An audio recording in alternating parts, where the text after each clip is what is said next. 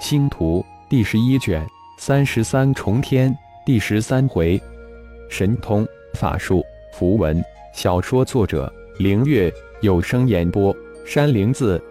凤舞昊天第一次听到这惊人的消息，父亲不仅在妖界、修真界创立了星光盟，而且还在魔界创立了星光盟，这可能吗？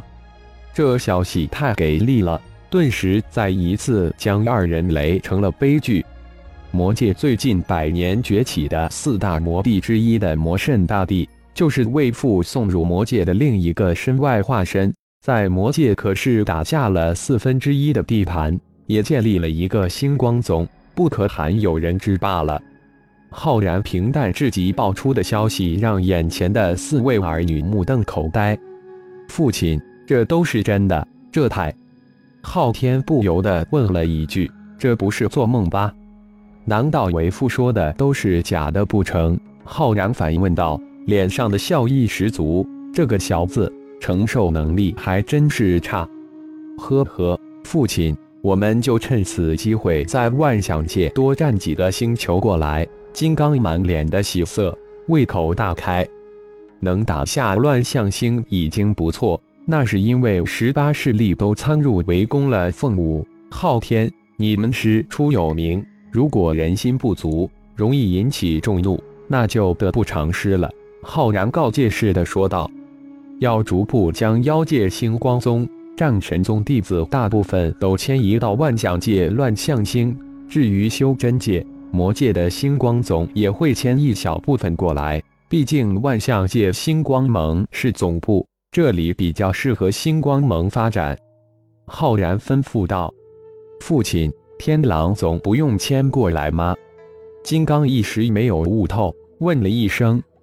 大哥，父亲怎么吩咐，我们就怎么做。龙飞在一旁隐晦地碰了一下金刚，接口道：“天狼总也应该独立成长起来了，否则他们永远不能独当一面。就是战神宗，以后也要慢慢的独立出去。金刚突破到大成之时，就是金刚人猿一族重新矗立妖族的时候，那时。”金刚人猿一族也应该在妖界具有自己的圣星了。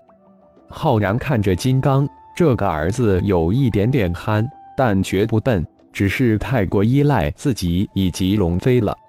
父亲，金刚喜极而泣，近三米高的巨汉泪水顺流直下。金刚人猿一族真的可以重新位列妖界了。大哥，这是喜事，哭什么呀？龙飞也为金刚高兴，大哥高兴，太高兴了。金刚拂面笑应道：“恭喜大哥！”凤舞、昊天两人上前祝贺。你们兄弟姐妹几人虽然不是亲兄弟姐妹，但应该亲似亲兄弟姐妹。一方有难，八方支援，团结的力量，兄弟姐妹的力量是无穷的。只要你们抱成一团。无论是那一届，你们大可闯的。”浩然再次说道，像是希望，像是告诫，更是心中的愿望。是父亲，龙飞、凤舞、苏浩、昊天永远是我金刚弟弟妹妹。金刚当即跪拜在浩然的面前。父亲，我们就是亲兄弟姐妹。龙飞、凤舞、昊天三人也立即跪下应道：“嗯。”都起来吧！希望你们永远记住今天的话，为父以你们为荣。浩然很是欣慰。金刚、龙飞、凤舞，你们三人都可以使用魂珠来获得洪荒兽魂变神通。为父这里有金翅天蜈、狮面魔蛛、金刚神力魔猿、九翼天龙、光翼飞虎、棘龙、赤眼金泥兽、八爪火狮、闪电伏龙。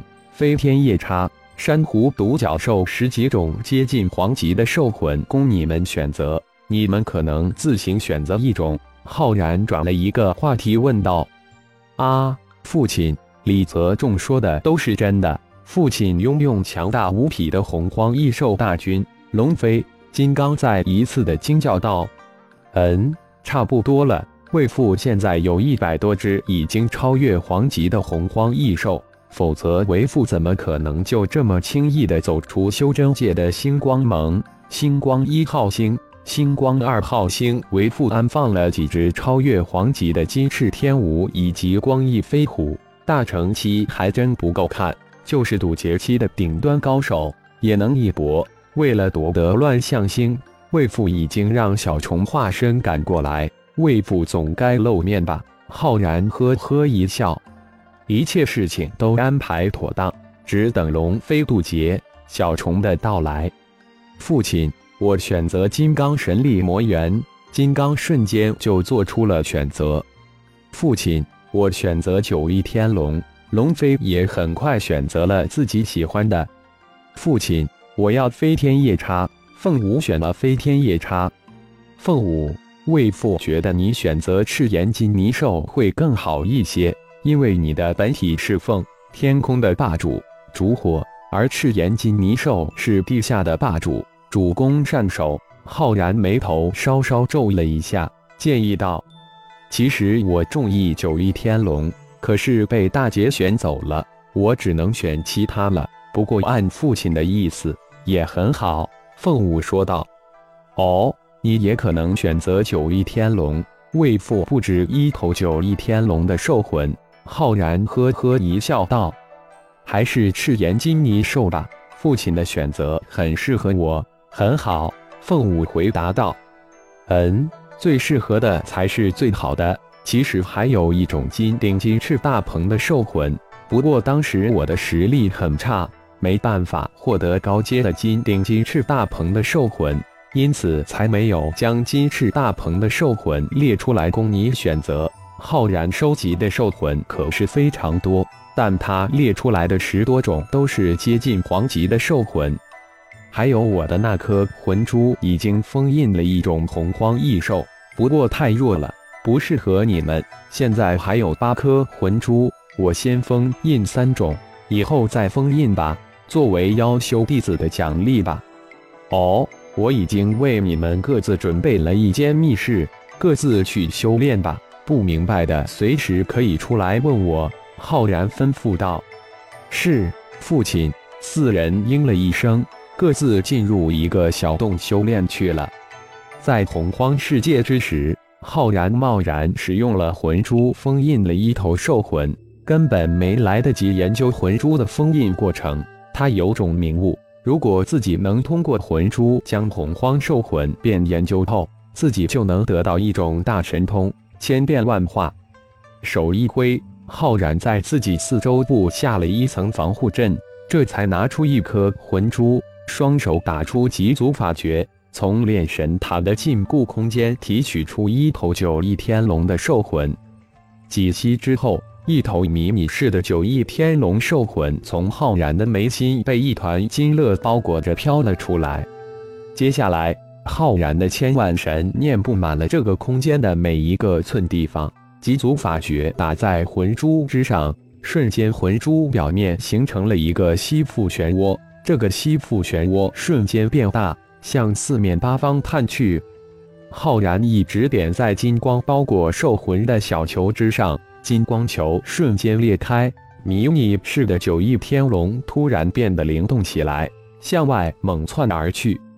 就在九翼天龙的龙魂窜出金光球后，魂珠表面的吸附漩涡仿佛找到了目标一样，一个转折。将逃逸而出的九翼天龙魂吸引了过去，庞大的神念一点一滴地分析着魂珠吸收转变兽魂的过程。